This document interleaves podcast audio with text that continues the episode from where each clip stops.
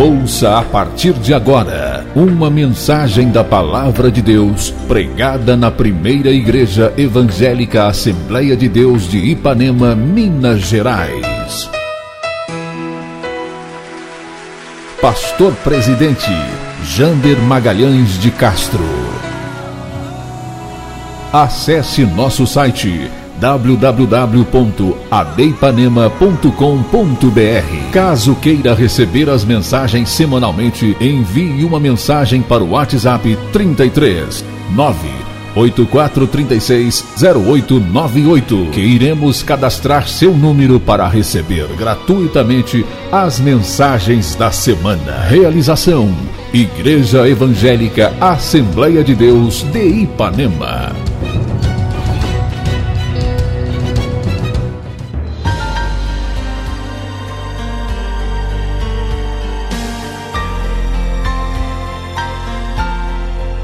Irmãos, eu publiquei um videozinho aí convidando, reforçando o convite.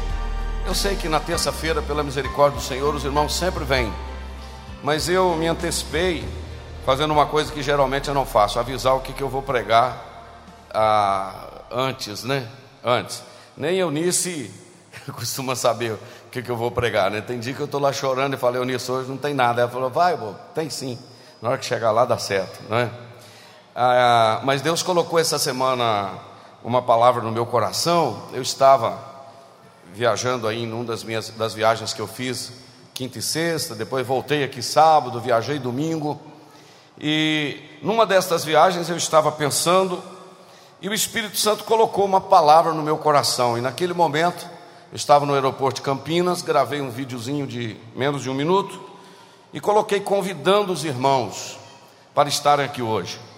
Eu quero falar, irmãos, não é a primeira vez que eu prego sobre isso, não é verdade? Como não é a primeira vez que você comeu arroz com feijão na sua vida, não é? Mas você está vivo por causa do arroz e do feijão, não é? Mas tem um foco um pouquinho diferente do que eu quero ministrar com os irmãos esta noite. E eu quero convidá-los a abrirem as vossas Bíblias no texto que o nosso companheiro pastor Alcimar leu, a pedido meu mesmo, a pedido nosso. Eu quero que você abra a sua Bíblia no livro de Isaías, capítulo 38. Já está na tela, o nosso companheiro irmão Aloir já jogou na tela. E eu quero ler até o versículo de número 5. Os irmãos podem permanecer assentados mesmo, reverentemente. É costume nosso ler a palavra, os irmãos estando em pé. Mas nós já lemos e eu vou só repetir a leitura. E eu quero falar um pouco hoje sobre algumas lições deste rei, chamado rei Ezequias. E eu quero trazer o foco para o capítulo 38, versículo de número 2, quando ele virou para a parede, e o versículo de número 3 para a sua oração. Mas eu não sei se vai dar tempo da gente chegar lá, porque eu penso que à medida que formos falando, o Espírito Santo vai também aplicando a palavra no nosso coração. Está escrito: naqueles dias Ezequias adoeceu de uma, de uma enfermidade mortal. E veio a ele Isaías, filho de Amós, o profeta, e lhe disse: Assim diz o Senhor: põe em ordem a tua casa, porque morrerás e não viverás. Então virou Ezequias o seu rosto para a parede e fez o que, irmãos? Então virou Ezequias para a parede e orou ao Senhor. Versículo 3: E disse: Ah, Senhor, lembra-te, peço-te, de que andei diante de ti em verdade, e com o coração perfeito, e fiz o que era reto aos seus olhos. E chorou Ezequias muitíssimo. Então veio a palavra do Senhor a Isaías, dizendo: Vai e dize a Ezequias: Assim diz o Senhor, o Deus de Davi teu pai: Ouvi a tua oração. Número um, ouvi a tua oração. Número dois, vi as tuas lágrimas. Número três, eis que acrescentarei aos teus dias quinze anos. Você pode dizer um amém por esta palavra? Meus irmãos, a nação de Israel, eu preciso de localizar você no texto, no contexto bíblico, melhor dizendo. Como é um estudo bíblico, e nós temos aqui alguns minutos disponíveis, não é uma pregação, é um estudo bíblico, eu preciso localizar você no texto, mas com a ajuda do Espírito Santo eu faço isso rapidamente. Preste atenção, veja bem, nós temos uma nação 400 anos no Egito, esta nação fica 40 anos no deserto, retorna para a terra prometida, que é a terra que o Senhor havia dito para Moisés, uma terra que manava leite e mel. E então Moisés morre nas campinas de Moab, a nação está nas campinas de Moabe. Moisés sobe para um dos picos dos montes, de uma cadeia de montes, Monte é, uh, Ebal, algo, uh, uh, perdão, numa cadeia de montes, e ele sobe nessa cadeia de montes, e ele olha a terra prometida, e o Senhor diz: Você só vai ver a terra, mas você não vai entrar lá. E ele morre e o Senhor o sepulta, nós sabemos essa história. Acompanhe comigo que com dois minutos ou três eu conto isso, máximo cinco. Josué assume o comando da nação. Quando Josué assume o comando da nação, acontece um milagre fenomenal que é o rio Jordão que transbordava nas suas ribanceiras, por causa era época de chuva, chuvas. Quando os sacerdotes colocam os pés dentro da água, da água do rio é, Jordão, cria-se um paredão, a água escorre e a nação passa, e eles entram então na terra prometida sob o comando de Josué. Daí para frente, o maná cessa, não tem maná mais eles voltam a celebrar a Páscoa do Senhor. Josué morre, as, as tribos estão estabelecidas. Depois que Josué morreu, diz a Bíblia que levantou uma geração que não conhecia o Senhor e nem os seus feitos. Josué 2, Juízes 2:10. A nação desobedece ao Senhor. É muito interessante a história de Israel, né? A nação desobedece ao Senhor, então o Senhor permite que os inimigos se levantem contra Israel. Quando ele, as nações inimigas se levantam contra Israel, o povo clama ao Senhor. Isso no livro de Juízes. O povo clama ao Senhor e o Senhor então levanta o primeiro juiz de Israel, que foi Otiniel, esposo de Axa, filha de Caleb. Dali para frente nós temos agora um período de aproximadamente 320 anos, o período dos juízes. Nesse período passa, o primeiro juiz foi Otiniel, o último juiz foi Samuel. No período de Samuel, presta atenção que isso é muito importante.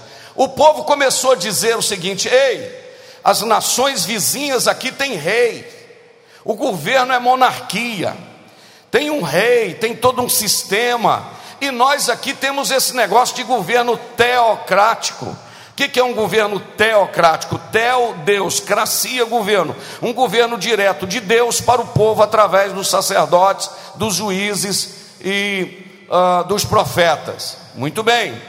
O Samuel vai reclamar com Deus. Quando ele reclama com Deus, o Senhor diz para ele: Olha, Samuel, fica tranquilo, porque esse povo não está rejeitando você, esse povo está rejeitando a mim. Presta atenção nisso. Esse povo não está rejeitando você, não, Samuel. Esse povo está rejeitando o meu governo. E aí, o Senhor Deus permite começar a monarquia em Israel, isto é, o governo de rei. O primeiro rei de Israel foi Saul, o segundo rei foi Davi, o terceiro rei foi Salomão. Quando Salomão morreu, eu não posso demorar aqui na história, porque eu quero chegar em, no rei Ezequias, já já. Quando Salomão morreu, o seu filho Reoboão assumiu o governo de toda Israel. Olhe só aqui para minha mão, as mamães vão cuidar das crianças que estão conversando, não é verdade? Né? Já, já estão cuidando ali. Nós temos então 12 tribos compactas, nós temos 12 tribos ricas, nós temos um país coeso, mas quando Salomão morre, o seu filho Reoboão assume o governo. Quando ele assume o governo, ao invés dele tomar conselho com os mais velhos, ele tomou conselho com os mais novos. E os mais novos disseram para ele: se o seu dedo mindinho aqui do seu pai, é, é, se o seu pai era duro, o seu dedo mindinho vai ser mais forte do que ele.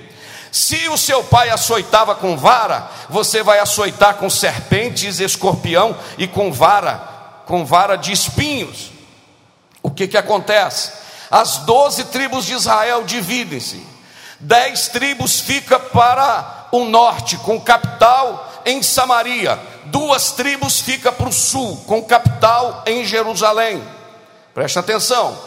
Como as dez tribos do norte, o rei não queria que o povo fosse em Jerusalém para adorar ao Senhor, construiu um altar no Monte Gerizim e disse o seguinte: vocês não precisam ir aqui em, ou melhor, em Jerusalém, no sul, para adorar, vocês podem adorar aqui nesse monte mesmo. E as duas tribos do sul, Judá e Benjamim, continuaram adorando em Jerusalém, dizendo: não, Salomão construiu o templo e aqui é a casa do Senhor, aqui que é o lugar de adorar o Senhor verdadeiramente. E essas, esse país agora, os descendentes de Abraão, eles estão divididos: Reino do Norte, dez tribos, Reino do Sul, duas tribos, e eles ficam agora divididos por longos anos. E nesse período das divisões das tribos, meus irmãos, o reino de Israel, que era o reino do norte, teve 19 reis. O reino do sul, que era capital em Jerusalém, teve 20 reis. O reino do norte, meus irmãos, teve reis tão tremendos e tão, é, tão terríveis como Acabe, que tinha como mulher Jezabel. E o reino do sul também teve reis terríveis. Um dos piores deles foi Acás. Acás, meus irmãos, construiu altares nos montes altares para o povo adorar nas montanhas. Esse Acas pegou aquela serpente de bronze. Os irmãos se lembram? Me empresta aqui, oh, irmão Samuel, esse pedestal aqui. Você lembra de quando lá no deserto o Senhor mandou, cuidado aí, mandou serpentes para picar o povo de Israel? E o Senhor Deus falou: Olha, Moisés, você vai construir uma serpente de bronze, vai colocar numa haste, e todo que for picado pela serpente, olhar para essa haste com essa serpente de bronze, vai ser curado. E assim acontecia. Lá no tempo de Acas, Acas pega essa serpente, constrói um altar, e o povo agora está queimando incenso nos pés dessa serpente. Eles estão adorando outros deuses. Quem deveria adorar o Deus de Abraão, Deus de Isaac, Deus de Jacó, está adorando outros deuses. Só que, meus irmãos, Deus pode estar em silêncio, mas Deus não saiu do trono.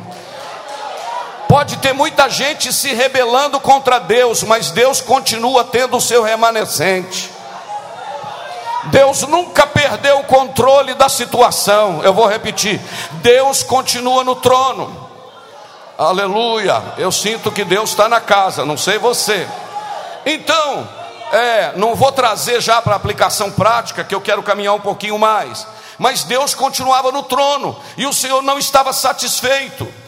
Quando nesse período aqui já havia acontecido, meus irmãos, o cativeiro do reino do norte.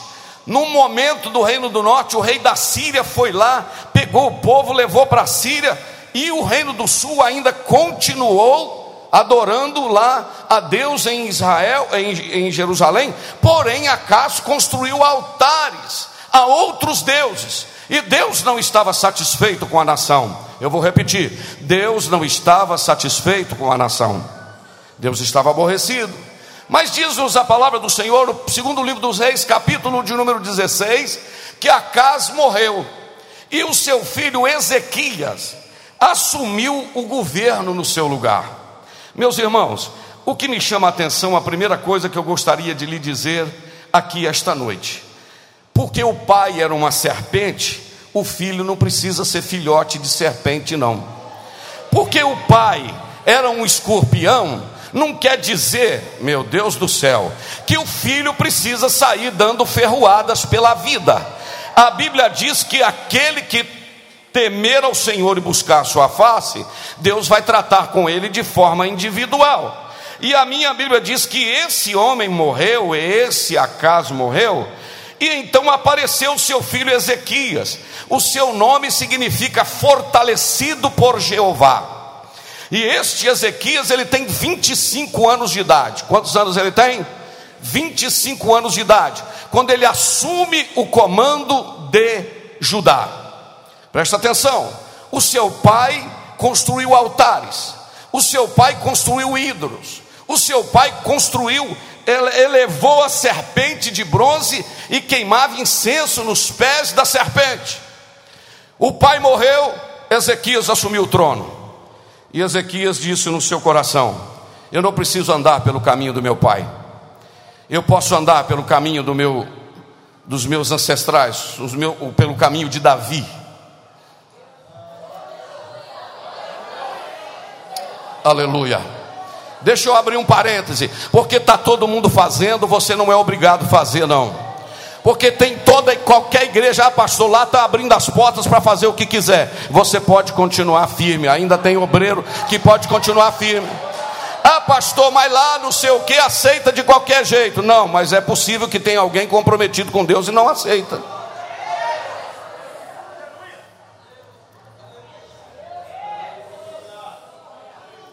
Eu vou dizer para os irmãos uma coisa: Deus não é Deus bagunçado, não, irmãos. Deus é Deus das coisas certas.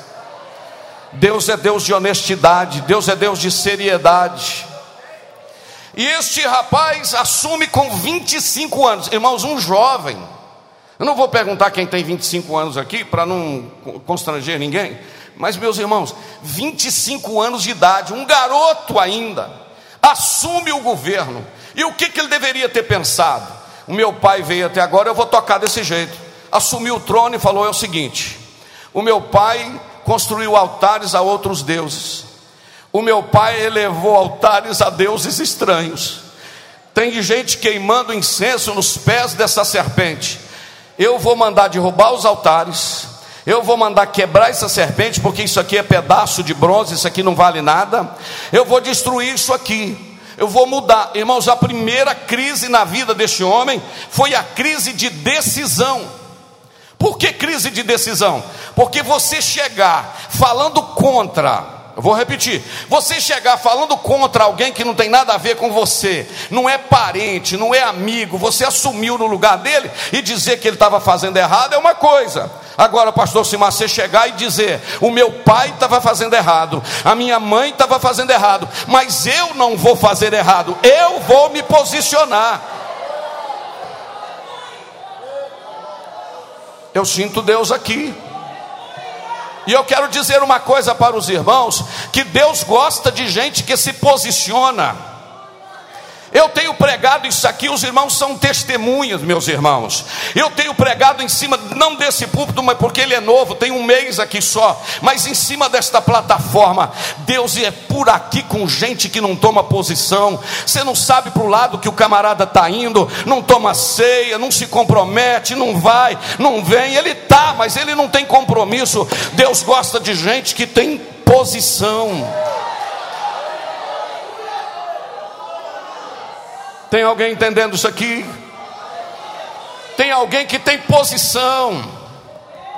O Espírito de Deus me faz lembrar de algo aqui esta noite que o pastor contou aqui, só não me lembro o nome dele, ele pregou uma terça-feira aqui, ele contou, falando um pouquinho sobre família. Ele disse que tinha um rapaz que namorava, namorava uma moça na igreja. Presta atenção nisso aqui, meninas e meninos.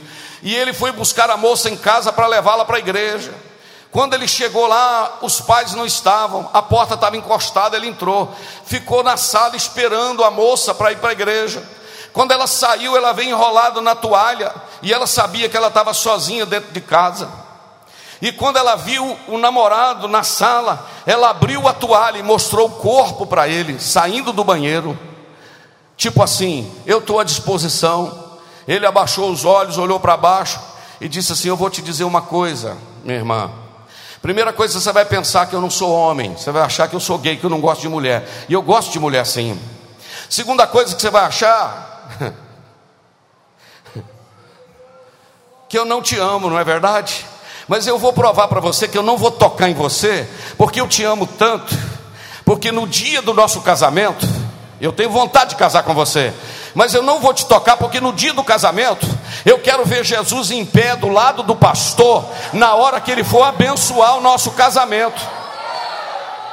Porque tem gente, irmãos, que tem peito, tem gente que tem raça, tem gente que sabe o que quer. Aleluia, glorificado seja o nome do Senhor.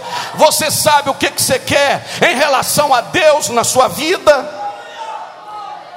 Ou você acompanha a igreja, mas não tem compromisso com Deus? Deus, esta noite, nos trouxe aqui para dizer que Ele quer gente comprometido com Ele e não com a denominação. Há uns três meses atrás aqui eu preguei uma mensagem, vou repetir o que eu falei.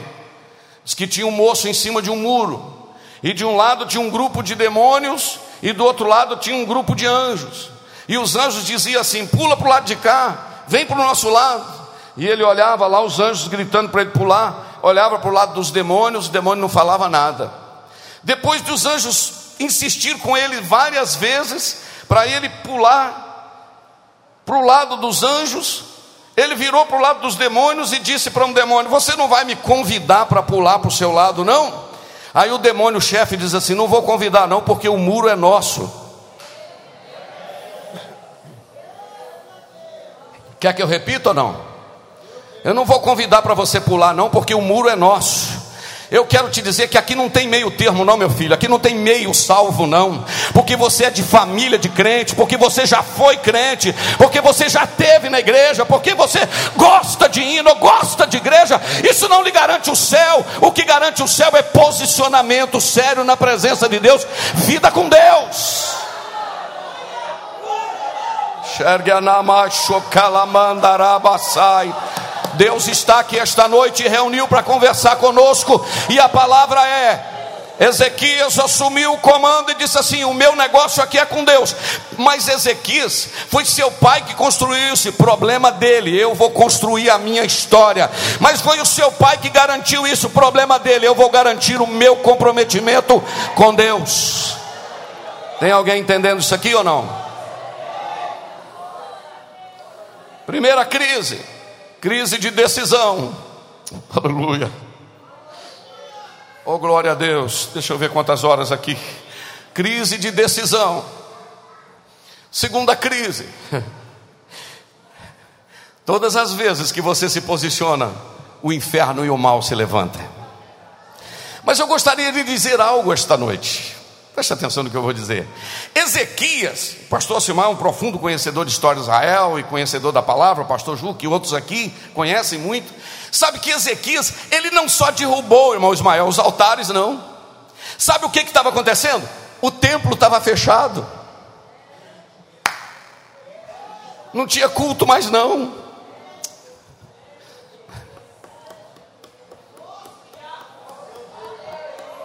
Não tinha culto não não tinha sacerdote mais ministrando, não, não tinha mais levita cantando, não, não tinha igreja funcionando mais, não.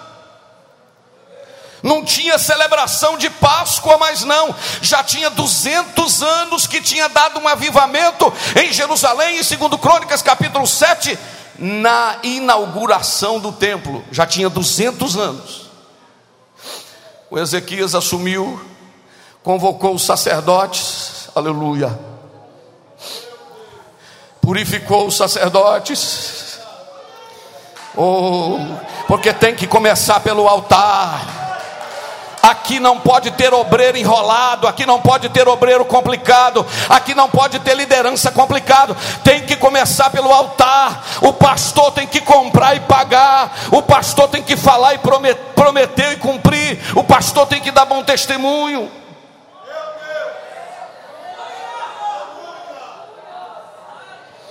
Estou sentindo Deus na casa, irmãos, eu sinto um temor de Deus aqui. Quem estiver gostando, glória a Deus. Quem não tiver, meu amigo, não, tem, não é problema meu. A palavra de Deus para nós esta noite é: chamou os sacerdotes, chamou os levitas, purificou tudo. Está todo mundo limpinho, vestes sacerdotais, todo mundo no devido lugar. Agora ele diz: Vamos para a casa do Senhor dar uma limpeza lá. Não, não, não, não, não.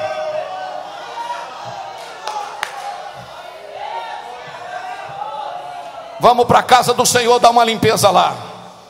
Chegava com o sacerdote lá no templo, Robson. olhava e dizia: Isso aqui é de Deus, fica. Não, isso aqui é idolatria no meu pai, joga fora. Isso aqui é idolatria no meu pai, joga fora. Isso aqui é de Deus, fica. Deixou o que era para ficar e tirou, aleluia, o que não era para ficar. Diz a Bíblia que fe... ele fez um monte, fez um lixão,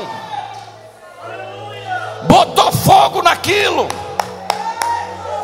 e limpou a casa do Senhor, abriu as portas do templo por isso, irmãos, ah, pastor, não pode desligar ninguém, não. Está em adultério, mas não pode desligar, que tem que ter misericórdia. A minha Bíblia diz que tem que desligar, orar para voltar. Paulo falou isso aos Coríntios. Tem que tratar, tem que, tem que, porque irmãos, não fica, irmãos. Que usa de engano não fica.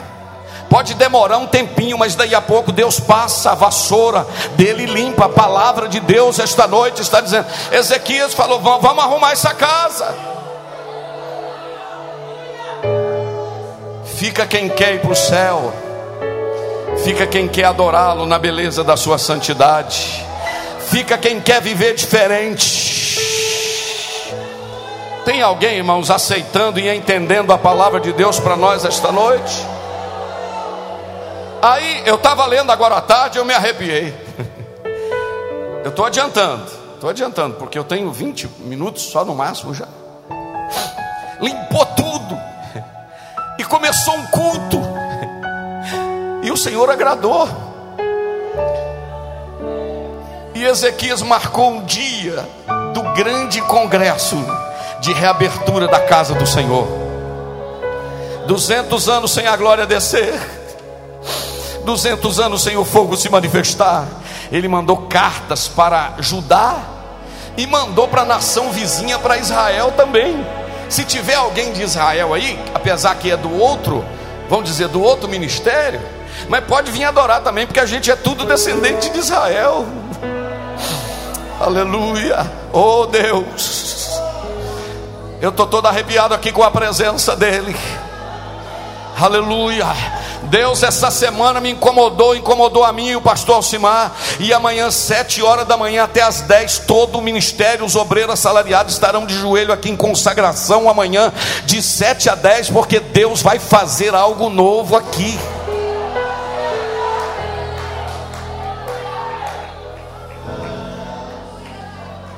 Mandou cartas.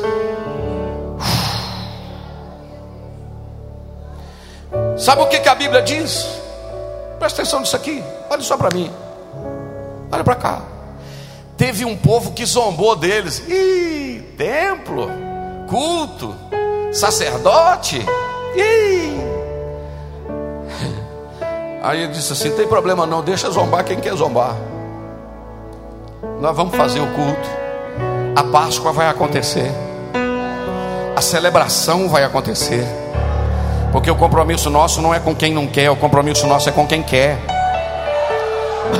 Eu vou dizer uma coisa para os irmãos, eu, eu, fiz 35 anos de ministério outro dia. A igreja é sempre assim, tem um pessoal que não quer mesmo, ele só frequenta, ele não quer mesmo, mas tem muita gente que quer. Amém, meus irmãos? Tem gente que é comprometido, sim, ele quer, ele quer Deus, ele quer a presença, ele quer a palavra, ele quer ele ser moldado no caráter, ele quer que Deus encaixa ele na forma.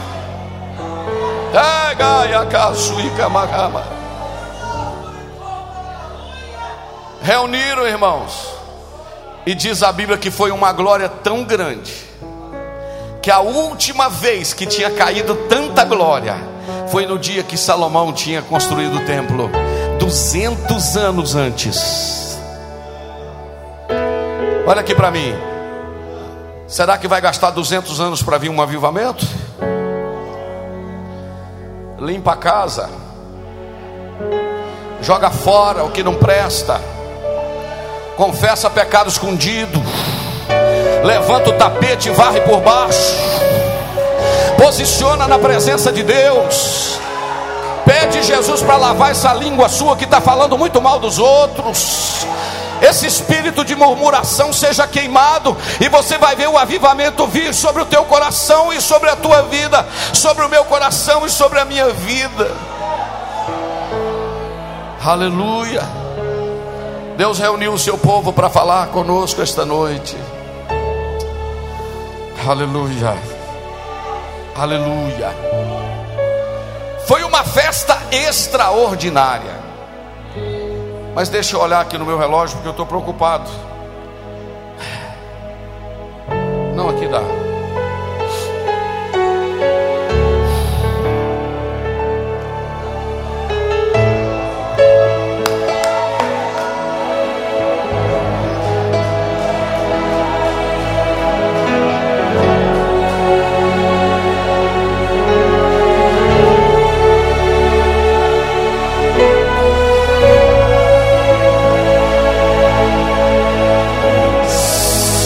Santo.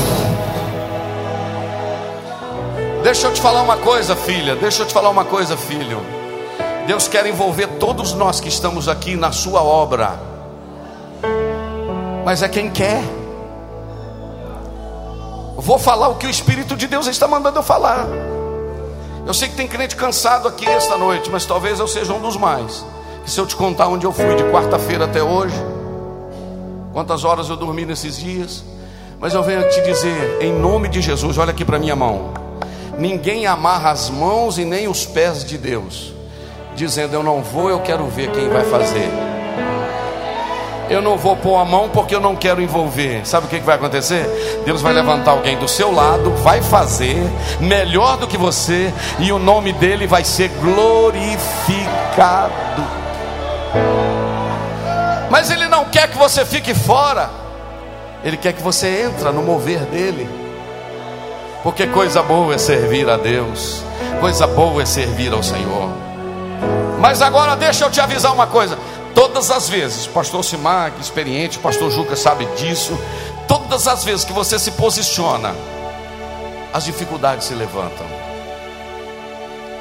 Mas não tenha medo, porque dificuldades não são maiores do que o seu Deus. Adoro os 30 segundos enquanto eu tomo uma água.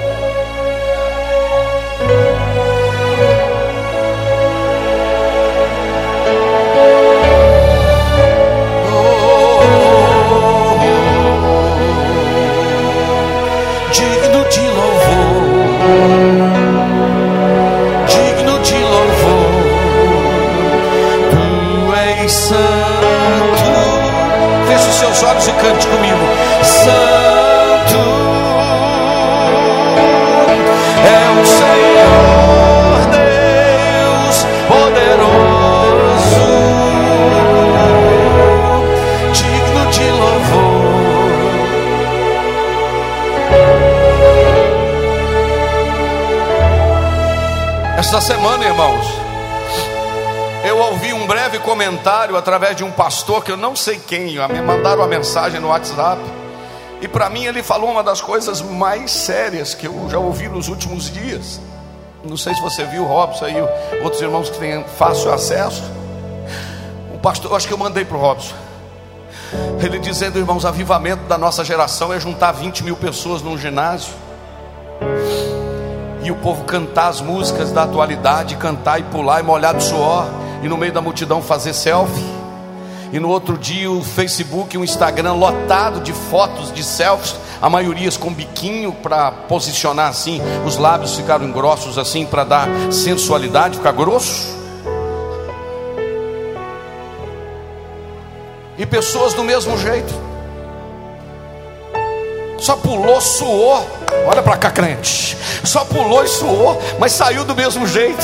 Sabe o que é avivamento? É entrar quebrado e sair consertado. É entrar sujo e sair limpo.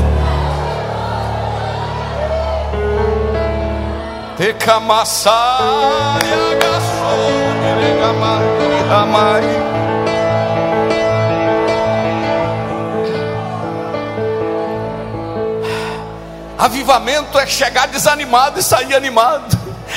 Avivamento não é sair molhado de suor, de pular, não. Avivamento é sair com o rosto molhado de lágrimas e dizendo: Eu preciso de Deus, eu preciso de Deus. Mas aí, queridos, todas as vezes que um avivamento acontece, o inimigo se levanta. E aí eu vou falar de dois problemas. Eu queria falar de três, mas não vai dar, o tempo não dá. Ezequias faz estas mudanças, faz toda esta. A primeira crise dele foi de decisão, decidir limpar e purificar tudo. A segunda decisão, a segunda crise dele, eu vou passar nela rapidinho, por causa do meu tempo, foi uma crise de perseguição. Quando seu pai morreu, o Acas, o profeta Isaías havia chamado a atenção de Acas. Oséias havia chamado a atenção de Acas. Profeta Oséias. E Acas não tinha convertido. E quando ele assumiu o governo, eu estava lendo agora à tarde, que o governo, o reino estava desorganizado, dividido, a nação estava pagando tributo para a Síria, e ele se rebelou contra a Síria. Ele falou: Eu não vou pagar tributo a país vizinho. Tem alguém entendendo? Olha para cá, não perca nada. Olha para cá. Ele está posicionado diante de Deus. Irmão, deixa eu abrir um parênteses. Se você voltar aqui na Assembleia depois desse culto, é porque você quer ser crente. Eu confesso que tá, o remédio está meio forte, o caldo está meio grosso. Mas tem alguém aí que está suportando ou tá? Amém? Santa Getúlio dá para passear aqui de novo? de chalé? Amém? Aí o que, que ele fez? Ele se rebelou contra o Senaqueribe.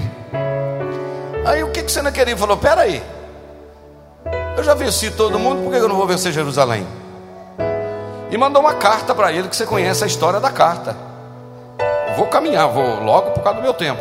Mandou a carta para ele e falou: Você pensa que você confiando nesse Deus aí, que você derrubou os altares dele aí, ele vai fazer alguma coisa para você? Não vai, não. Eu já venci 40 e tantas cidades aí, eu estou chegando em Jerusalém. Pode me aguardar que eu estou chegando aí. O Ezequias pegou a carta e ficou meio desesperado, não foi, meus irmãos? Ficou, ficou aflito. Ficou, o negócio está estreito para o lado dele.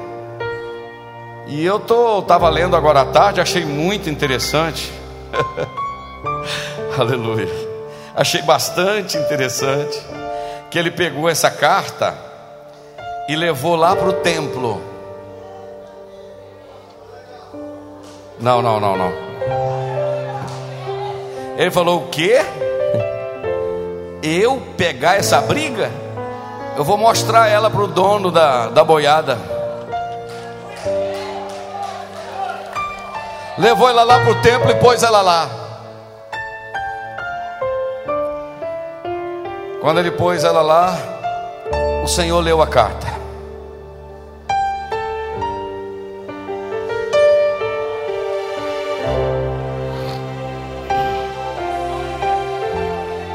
Na realidade, o Senhor já tinha lido a carta quando o Senaqueribe estava escrevendo a carta. Porque a minha Bíblia diz no livro do Salmo 139 que antes que saia uma palavra da minha boca, ele já sabe o que eu vou falar. Quando o Senhor leu a carta, eu estou falando, leu a carta e entendeu. Você está entendendo o que, que eu estou falando, né? Quando o Senhor leu a carta, chamou o profeta Isaías e falou: Isaías, você fala com o Ezequias, que no mesmo caminho que o Senaqueribe veio, ele vai voltar. Porque o problema dele não é com você, Ezequias, o problema dele é aqui, ó, é comigo. Porque quando a minha vida está na presença de Deus, quem defende a minha causa não sou eu, é o Deus que eu sou fiel a Ele. Ah, é pastor, estou com medo de puxar meu tapete. Meu filho, quem usa tapete é Aladim. Nós estamos sobre a rocha, firmados sobre uma rocha. Aqui não puxa tapete, não. E o Senhor falou: pode acalmar. E aí eu gosto de falar esse negócio, né? vocês gostam de ouvir quando eu falo também, que o Senhor mandou um recado até para o Senaqueribe, sabia? Mandou. Mandou um recadinho engraçado para ele, engraçado entre aspas. Mandou falar, ó, fala com o Senaqueribe também, ok? Dá um recado lá para mim. O que, que você quer que eu fale com ele? Fala com ele que eu conheço o assentar dele e conheço o levantar dele. E diga para ele que eu vou colocar um anzol no nariz dele e um freio na boca dele. Imagine você com um anzol nessa cartilagem aqui. O anzol te puxando e você andando na pontinha do pé. O Senhor amarrou um anzol no nariz do Senaqueribe e trouxe. Quando ele chegou, o Senhor falou: Abra a boca, agora eu vou pôr o freio. Deus defende a nossa causa quando a nossa vida está na presença de Deus. Não vem esperar que Deus vai defender causa se está tudo enrolado, porque não vai não. É se a vida está no altar, Deus vai sim.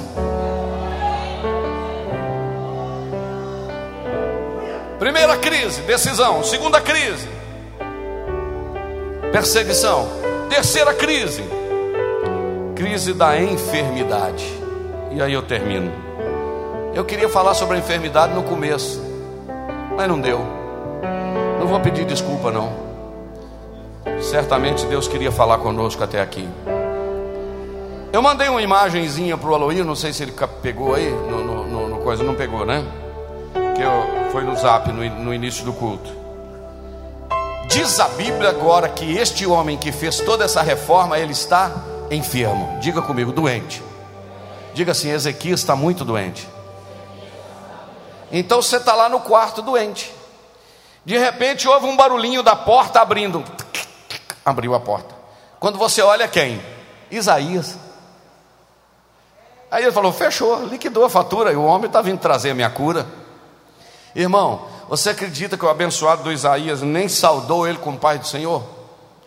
Se ele fosse da Assembleia, falava paz. Né?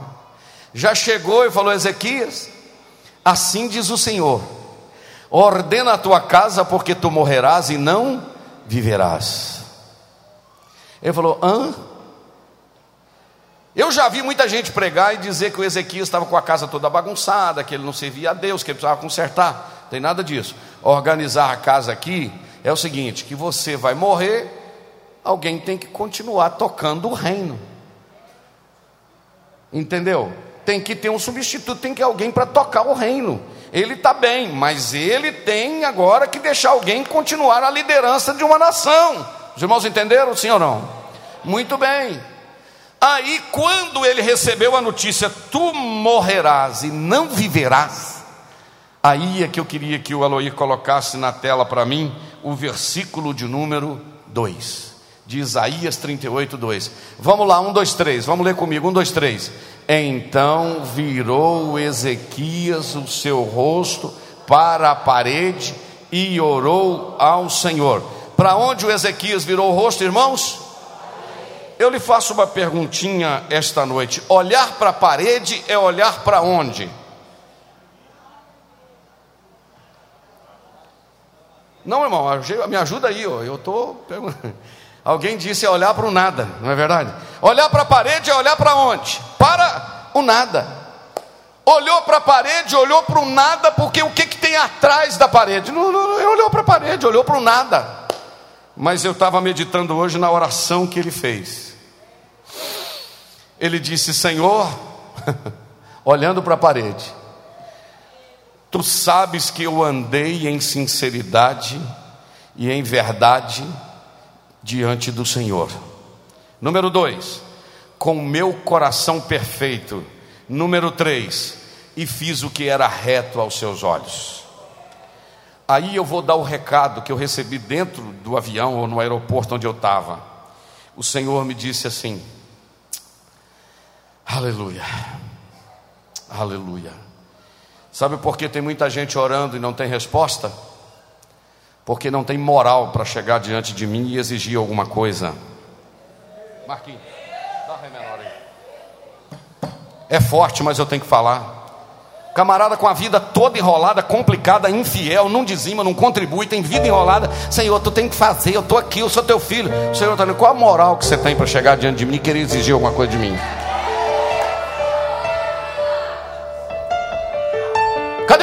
Você está na minha presença me clamando. Olha o que, que você está assistindo na sua casa. Olha o que, que você está. Qual a moral que você tem para chegar diante de mim? Mas esse aqui não. Olhou para a parede.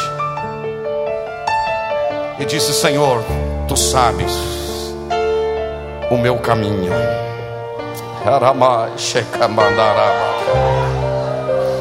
Tu sabes que o meu coração é reto diante do Senhor. E tem um detalhe, Senhor: o meu coração é perfeito diante de Ti. E diz a Bíblia que esse homem chorou. Diga comigo, chorou muito. Outra vez, chorou muito. Aí eu fico imaginando. Hoje em dia quase que a gente não usa cheque mais, né? Eu ainda de vez em quando uso uma folha de cheque. Quando você dá um cheque, e o cidadão que você deu o cheque chega lá no banco, o camarada do caixa dá uma olhadinha no cheque, passa ele, olha e diz assim: Ok. Ou senão ele faz assim: hum, Não tem fundo. Ezequias assinou um cheque e mandou ele para o céu.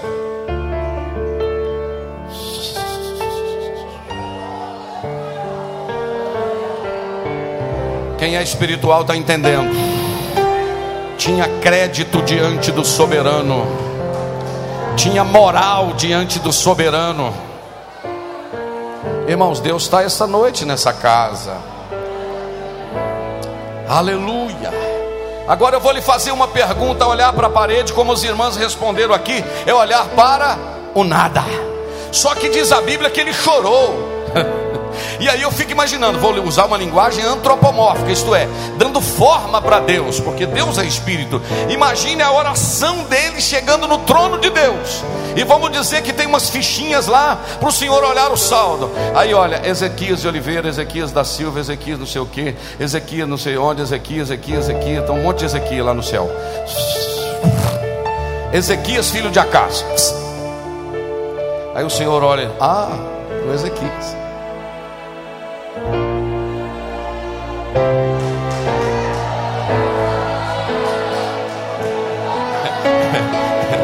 Não está entendendo aí ou não? Vamos ver a lista. Rompeu com a idolatria do pai, não era idólatra mais. Número 2, limpou a casa do Senhor. Número 3, purificou os sacerdotes. Número 4, purificou os levitas. Número 5, aleluia, retomou a prática da, da, da Páscoa. Andou na minha presença reto, que lista! Deixa eu te dar uma palavra de Deus. Talvez nesta noite você está olhando para a parede dizendo: Senhor, eu não sei de onde virá o meu socorro. O Senhor está dizendo: atrás da parede tem eu, meu filho. Atrás da parede tem o teu comprometimento comigo. Atrás da parede tem a tua fidelidade. Atrás da parede tem o teu coração quebrantado. Atrás da parede tem a tua vida no altar.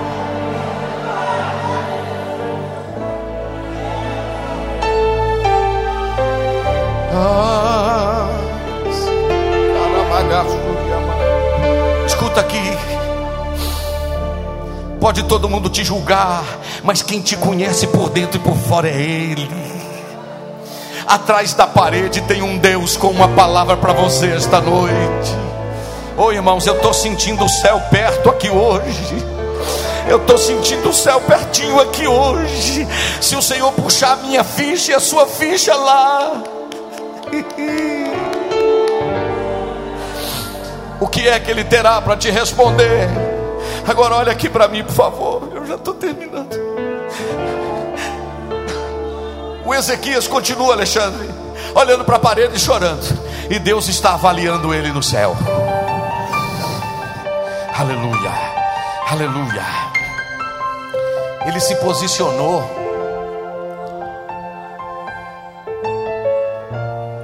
O Senhor fez? Isaías, irmãos, o Isaías não tinha nem saído da casa dele, do templo, da, da, da casa do rei, do palácio, irmão Sebastião.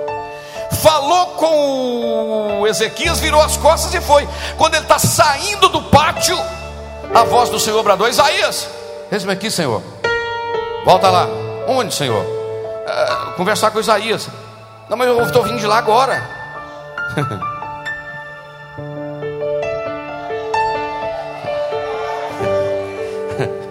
não, Senhor, mas como assim? Volta lá. É, tudo bem, o que, que o senhor quer que eu fale com ele? Que eu acabei de falar que ele vai morrer? É para dar uma orientação como é que vai ser o enterro? Não, diga para ele. Diga para ele que eu ouvi a oração dele. Número um. Número dois, diga para ele que eu vi as suas lágrimas.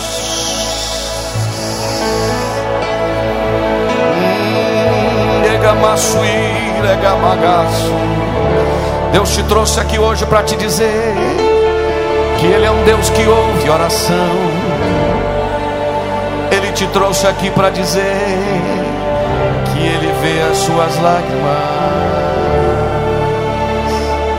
E a resposta é: diga para Ele que tem mais 15 anos de vida chegando aí.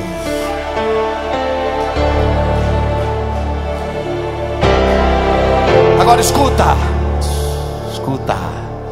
Fica imaginando Isaías, pastor Simar. Senhor, mas eu acabei de falar com o homem que ele ia morrer. Como é que fica a minha reputação? Meu filho, você não manda na minha palavra, você é porta-voz da minha palavra. Fale o que eu te dou, fale o que eu te der. Chama Diga para ele que eu ouvi a oração dele e que eu vou acrescentar a ele 15 anos de vida. E diga para ele também que esse negócio de Senaqueribe não tem nada disso não. Eu defenderei esta cidade. E diga para ele que o relógio do pai dele de Acasa ainda vai voltar 10 graus. Porque não só andar para frente, né? Mas agora é voltar, irmãos. é forte demais. Aí, Madoca não tem mais tempo quando ele recebeu essa mensagem do profeta Isaías, ele resolveu fazer um cântico. o cântico dele é lindo demais. Isaías capítulo de número 38, versículo de número é, 10 em diante. Deixa eu ver se é o 10. É qual o versículo? É a partir do versículo de número 9, escritura de Isaías, rei de Judá, de quando adoeceu e sarou da sua enfermidade. Eu disse: Na tranquilidade dos meus dias ir-me-ei, às portas da sepultura já me estou, já estou, privado do meu resto dos meus anos. Eu disse: Já não verei mais o Senhor na terra dos viventes. Jamais verei o homem com os moradores do mundo. Já o tempo da minha vida se foi e foi arrebatada de mim, como tenda de pastor. Cortei a minha vida como tecelão e me cortará do tear. Desde amanhã até a noite me acabarás. Esperei com paciência até a madrugada, como um leão quebrou todos os meus ossos. Desde amanhã até a noite me acabarás como grou ou como a andorinha eu chirleava, e eu gemia como uma pomba, alçava os meus olhos ao alto, ó Senhor, ando oprimido, fica por meu fiador. Que direi? Como me prometeu, assim o fez. Assim passarei mansamente por todos os meus anos, por causa da amargura da minha alma. Senhor, por estas coisas se vive e todas elas está a vida do meu espírito, portanto, cura-me e faze-me viver. Eis que foi para minha paz que tive em grande amargura, mas te agradou livrar a minha alma da cova da corrupção, porque lançaste para trás de mim, para trás das minhas costas, todos os meus pecados. Porque não te louvará a sepultura, nem a morte te glorificará, nem esperarão em tua verdade os que descem a cova. O vivente, o vivente este te louvará, como eu hoje o faço. O Pai aos filhos fará notória a tua verdade.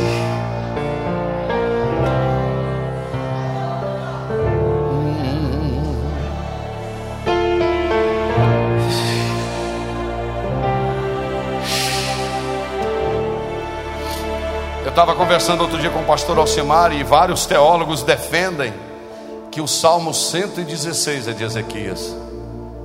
Mas vamos deixar para lá para outro dia. Mas eu venho aqui te dizer uma coisa esta noite.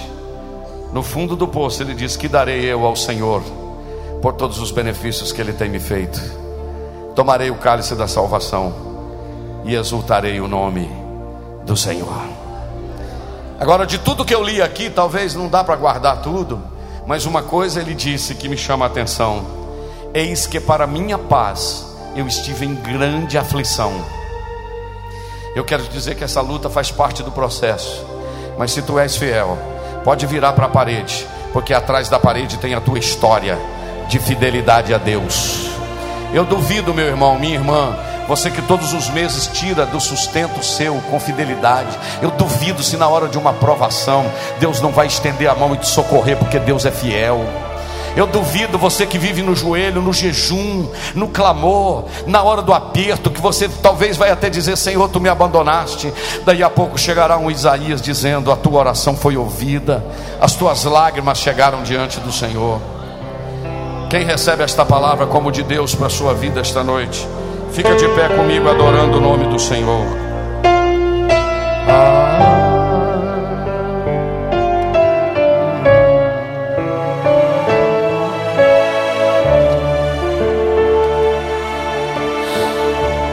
queria orar com você. Não sou muito disso, mas hoje eu quero que você desse um toquinho no ombro de alguém que está do seu lado e dissesse assim com toda sinceridade: atrás da parede tem uma história, diga assim. Sharamandagassuri Amagash. Pastor Juca, atrás da parede tem uma história. Pastor Alcimar, atrás da parede tem uma história. Tem uma história de fidelidade a Deus. Deus não é infiel. Um dos atributos de Deus é a fidelidade. Eu vou repetir: um dos atributos de Deus é a fidelidade.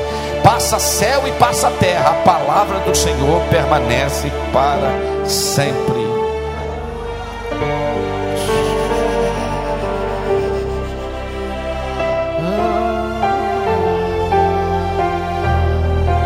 Feche seus olhos, vamos orar. A Ele a glória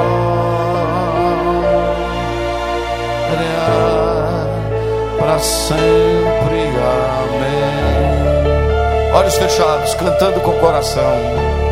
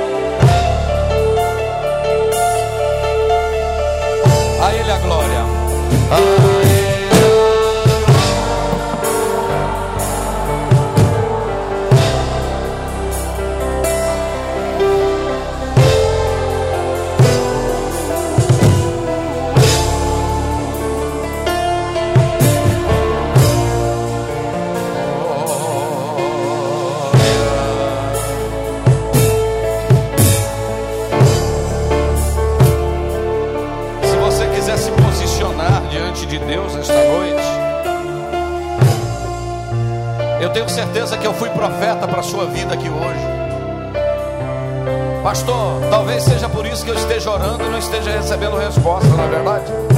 É exatamente assim.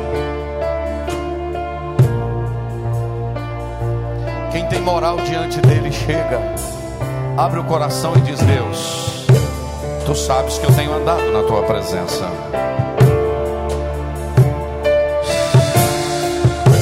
Aproveita para adorar, crente.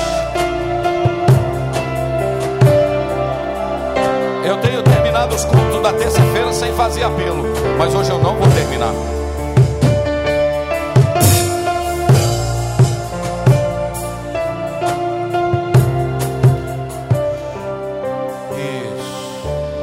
quero saber se tem alguém para reconciliar com Deus e com a igreja esta noite.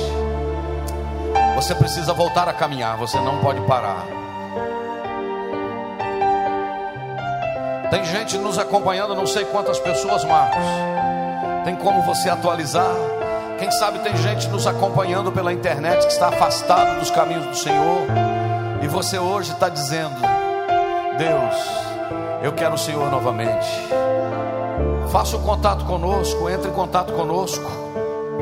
Nós vamos te ajudar, vamos te encaminhar. Mas quem sabe aqui dentro do templo tem alguém afastado, parado, e você quer voltar hoje. Você quer romper com o sistema. Você quer romper, você quer romper com o passado, você quer romper com tudo aquilo que te prendeu até hoje e quer começar uma nova escrita, uma nova história, escrever uma nova história. Tem alguém esta noite que quer tomar esse posicionamento diante do Senhor? Se tiver, eu quero que você levante a sua mão e eu vou orar por você. A igreja está orando por você. Está orando ou não está, irmãos? A igreja está orando por aqueles que precisam se posicionar. Nós temos quase 3 mil pessoas no Facebook. Tem alguém que quer tomar um posicionamento hoje? Você precisa tomar esse posicionamento hoje. Eu não vim com essa mensagem. Hoje eu estava 3h40 da manhã em pé dentro de um hotel na cidade de Brusque, Santa Catarina. Me levaram para Navegante. Meu voo era 6h10. A neblina baixou. Eu estava dentro do avião. O comandante disse: Todo mundo vai ter que descer, porque não temos previsão quando vamos decolar. Me deu vontade de uma crise de choro dentro do aeroporto, que eu queria chegar aqui. E se eu perco o voo de Campinas, eu perco o voo de Ipatinga. Por final, mudaram a minha passagem para sair de Belo Horizonte 2h40 para me chegar 3h30 em Patinga. E se não desse certo, eu chegaria aqui só à noite. Eu falei, Jesus, não, o senhor vai mudar esse negócio. O avião pousou em, em Campinas 9h55. Eu corri para uma porta que tinha um voo embarcando para Belo Horizonte. Não era o meu, o meu era quase meio-dia. Falei com a moça, ela falou: está quase lotado, mas o senhor é cliente Safira, aguarda um pouquinho aqui. Daí a pouco sobrou uma vaga. Eu, tchum, dentro do avião. Posei em Patinga, falei, agora eu vou esperar de 10, de 11h45 até 2h40 para voar para Ipatinga. Daí a pouco eu saio correndo, vou descer a escadaria, quando eu chego lá no portão, o voo de Patinga atrasado 20 minutos. Falei com a moça, ela falou, não, só vai é nesse, não é no de duas e pouca.